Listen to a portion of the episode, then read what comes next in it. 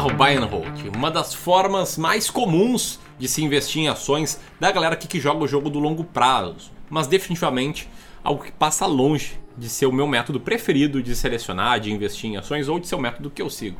Buenas! Nesse vídeo aqui eu vou falar um pouco mais sobre a lógica, sobre a estratégia de investimentos do buy and hold e sobre o porquê de eu não seguir ela. Vou deixar bem claro aqui os motivos pelo qual eu não me considero um buy and holder e por que eu segui uma filosofia de investimentos, um tipo de estratégia diferente aí para colocar na gestão da minha carteira e na carteira dos meus clientes de gestão, porque caso você tenha caído de paraquedas aqui nesse vídeo, meu nome é Ramiro Gomes Ferreira, eu sou gestor profissional de investimentos credenciado pela CVM e cofundador do Clube do Valor. E se você quiser acompanhar minha opinião bem explicada sobre esse ponto, fica aqui comigo até o final. Se você gostar desse vídeo, achar que ele agregou aí a discussão, agregou o debate, te ajudou a tomar melhores decisões, senta o dedo no like, te inscreve no canal, clica no sininho e aquela coisa de sempre. Beleza? Enquanto eu rodando a vinheta, comenta aí. Você é um buy and holder, sim ou não? E por quê? Show? Então vamos lá.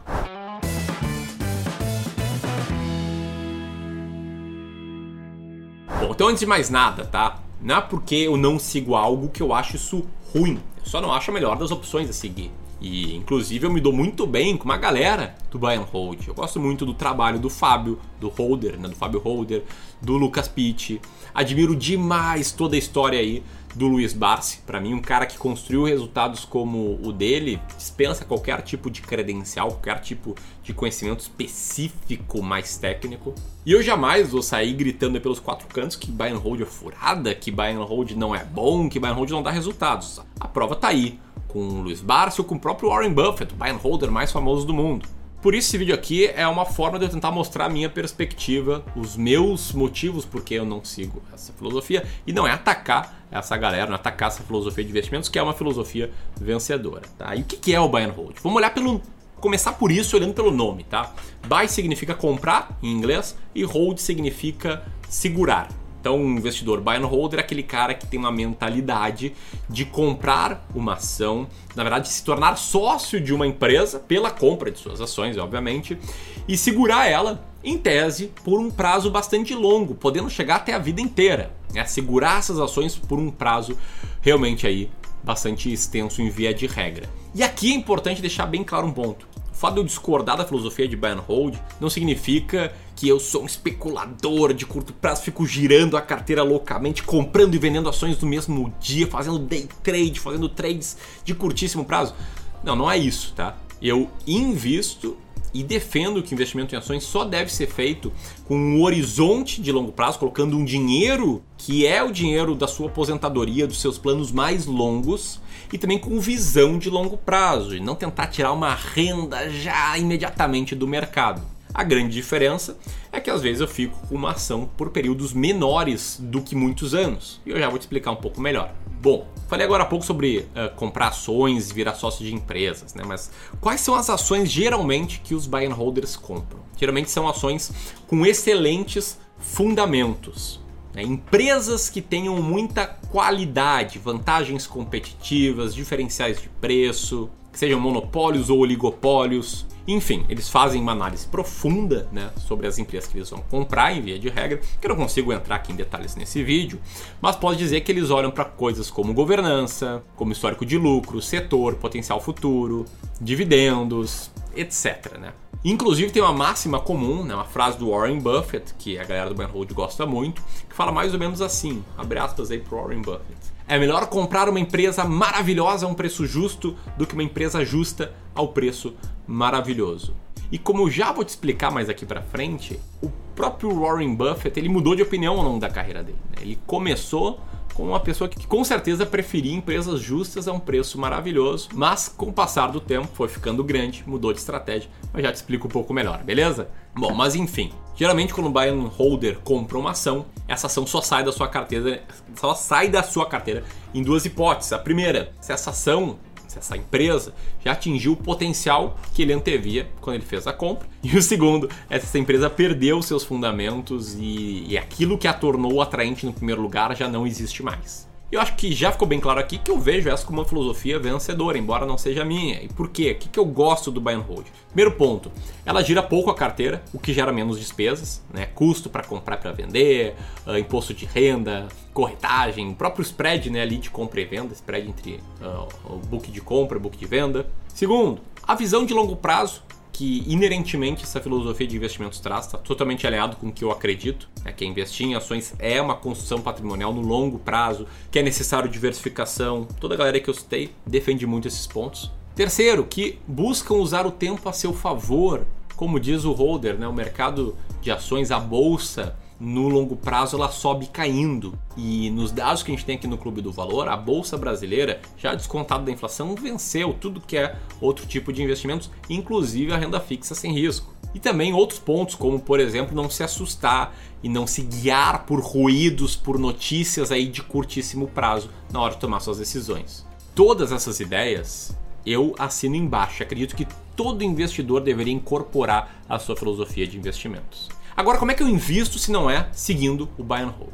Bom, não sou especulador em nada do gênero, já tive meus tempos de day trade, na verdade foi um mês, um mês e pouco até eu quebrar isso 10 anos atrás. E também não invisto com foco ou horizonte de curto prazo. Meu dinheiro que está em ações é dinheiro do Ramiro do futuro, dinheiro para minha aposentadoria, para o meu plano de viver de renda. Dito isso, a minha filosofia de investimentos ela se chama né, nos Estados Unidos de Deep Value Investing, ou em português, de investimento em valor profundo. Eu fui apresentado, meu primeiro contato com essa filosofia, que é a ideia de comprar uma ação, ou melhor, uma cesta de ações realmente descontadas, olhando critérios quantitativos para justificar a compra, ela me foi apresentada num livro chamado A Fórmula Mágica de Joe Greenblatt para bater o mercado, né, que eu li a versão em inglês chamado The Little Book That Beats the Market.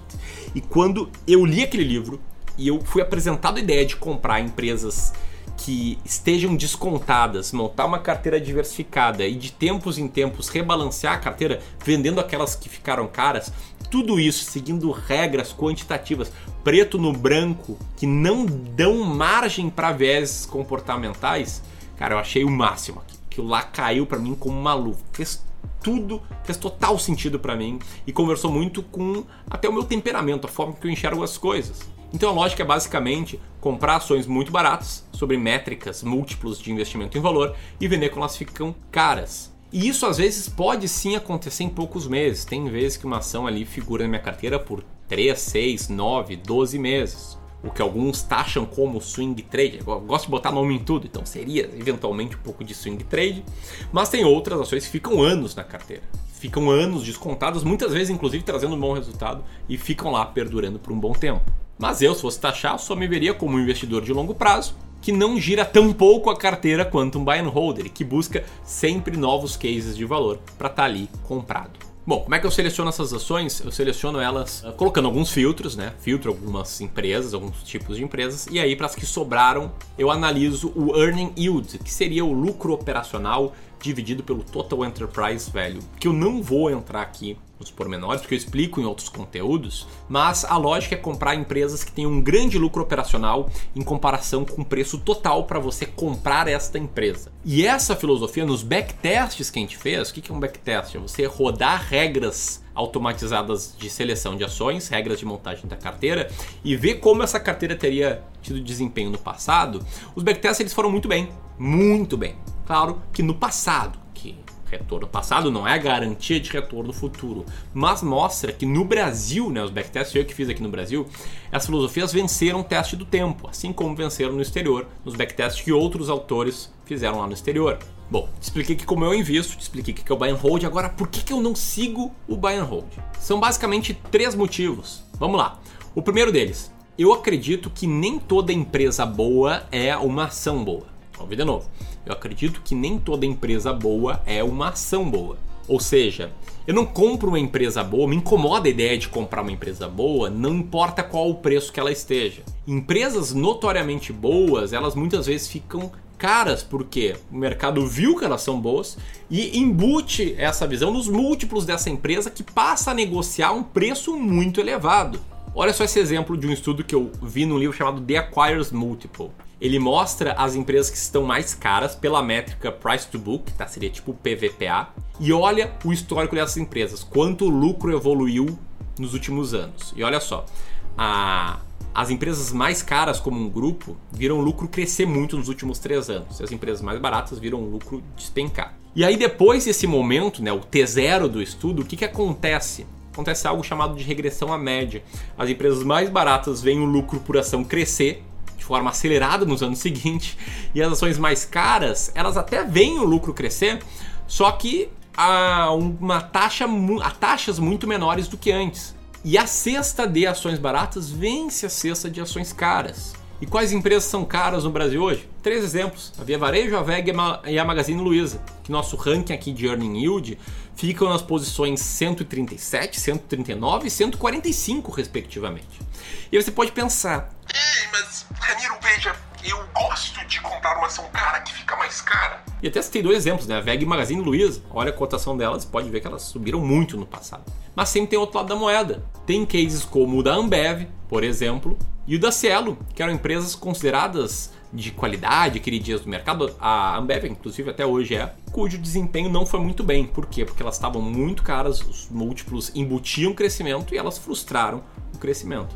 Beleza? Esse é o primeiro motivo. Tem o segundo também que é que eu não enxergo investimento em ações com aquela perspectiva de ser sócio por um prazo indeterminado. A única empresa que eu sou sócio por prazo indeterminado é o Clube do Valor, a empresa que eu cofundei. E aí eu tô dentro do negócio, tô aqui trabalhando nesse momento, gravando esse vídeo aqui, trabalhando pro Clube do Valor, meu dia a dia no Clube do Valor, eu tô por dentro de tudo que acontece no Clube do Valor. Eu tenho certeza que eu não teria esse nível de segurança assim a ponto de, cara, vou comprar aqui, vou ser sócio aqui, no matter what, por bom tempo das empresas. Como eu invisto com base em valor, eu quero ser sócio das empresas enquanto for um excelente negócio, enquanto elas estiverem muito baratas, enquanto elas estiverem descontadas. É, aproveitando uma assimetria, o mercado bateu tanto nas empresas, deixou elas tão baratas que, montando uma carteira diversificada de empresas baratas, eu vou tender a ganhar no longo prazo.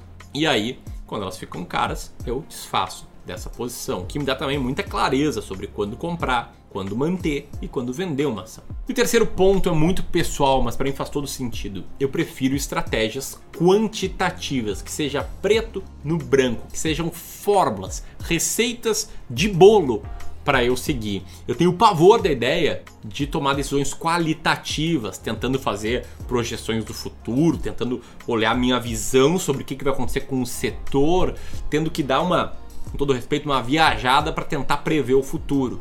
E eu acredito que essa abordagem qualitativa, claro, tem seus grandes nomes que acertam e conseguem tomar decisões excelentes, mas para a maioria dos investidores, ela abre a porta para os vieses comportamentais e para a tomada de decisão com base em emoções. De você tomar decisão ali com base muito no medo, com base na ganância ou com base em vieses como o enquadramento, que fala que, olha, a determinada forma que te apresentam uma, uma informação, que enquadram uma informação para você, vai te fazer interpretá-la de forma diferente, ou com viés da, ou com um viés da ancoragem, que é você ancorar suas decisões em números totalmente aleatórios, ou ainda com o viés da confirmação, que é só procurar elementos que confirmem as suas teses e ignorar aqueles que tentem, tentam refutar suas teses, ou ainda um último viés para citar, o viés da disponibilidade, que é a tendência que a gente tem como investidores de dar um peso muito grande para as informações facilmente disponíveis no nosso cérebro. Em outras palavras, eu prefiro o preto no branco, eu prefiro métodos, formas, negócio que eu posso seguir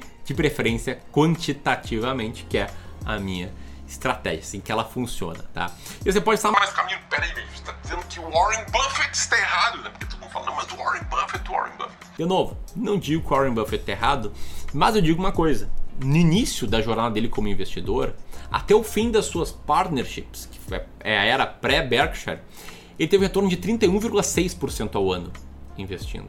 E nessa época ele era um deep value investor. Ele procurava cases profundos de valor, nem sempre mantinha uma empresa por décadas, mantinha às vezes por meses, por poucos anos, e teve muito sucesso assim. Só que ele ficou grande demais.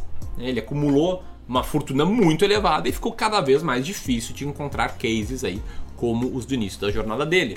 E se você quiser conhecer melhor a jornada dele, tem um livro muito legal chamado The Snowball, A Bola de Neve, Warren Buffett e o Negócio da Vida. Beleza? Então essa aqui é a minha opinião. É uma das estratégias que eu sigo aqui como gestor em investimentos. E olha só que legal. Se liga só essa imagem está na tela, que é um material em PDF, um e-book em PDF que a gente passou a disponibilizar há pouco aqui no Clube do Valor, por hora de forma totalmente gratuita. Você pode baixar apertando aqui, que explica as estratégias que estão por trás aqui das nossas tomadas de decisões financeiras, estratégias que estão por trás das nossas decisões do Clube do Valor como gestora patrimonial. Então, se você quiser saber mais sobre como eu invisto em ações, sobre outras estratégias que vão além, falam de alocação de ativos, de investimentos em fundos imobiliários, etc., baixe esse e-book, eu tenho certeza que você vai se amarrar. Tamo junto? Então eras isso, um grande abraço e até a próxima. Falou!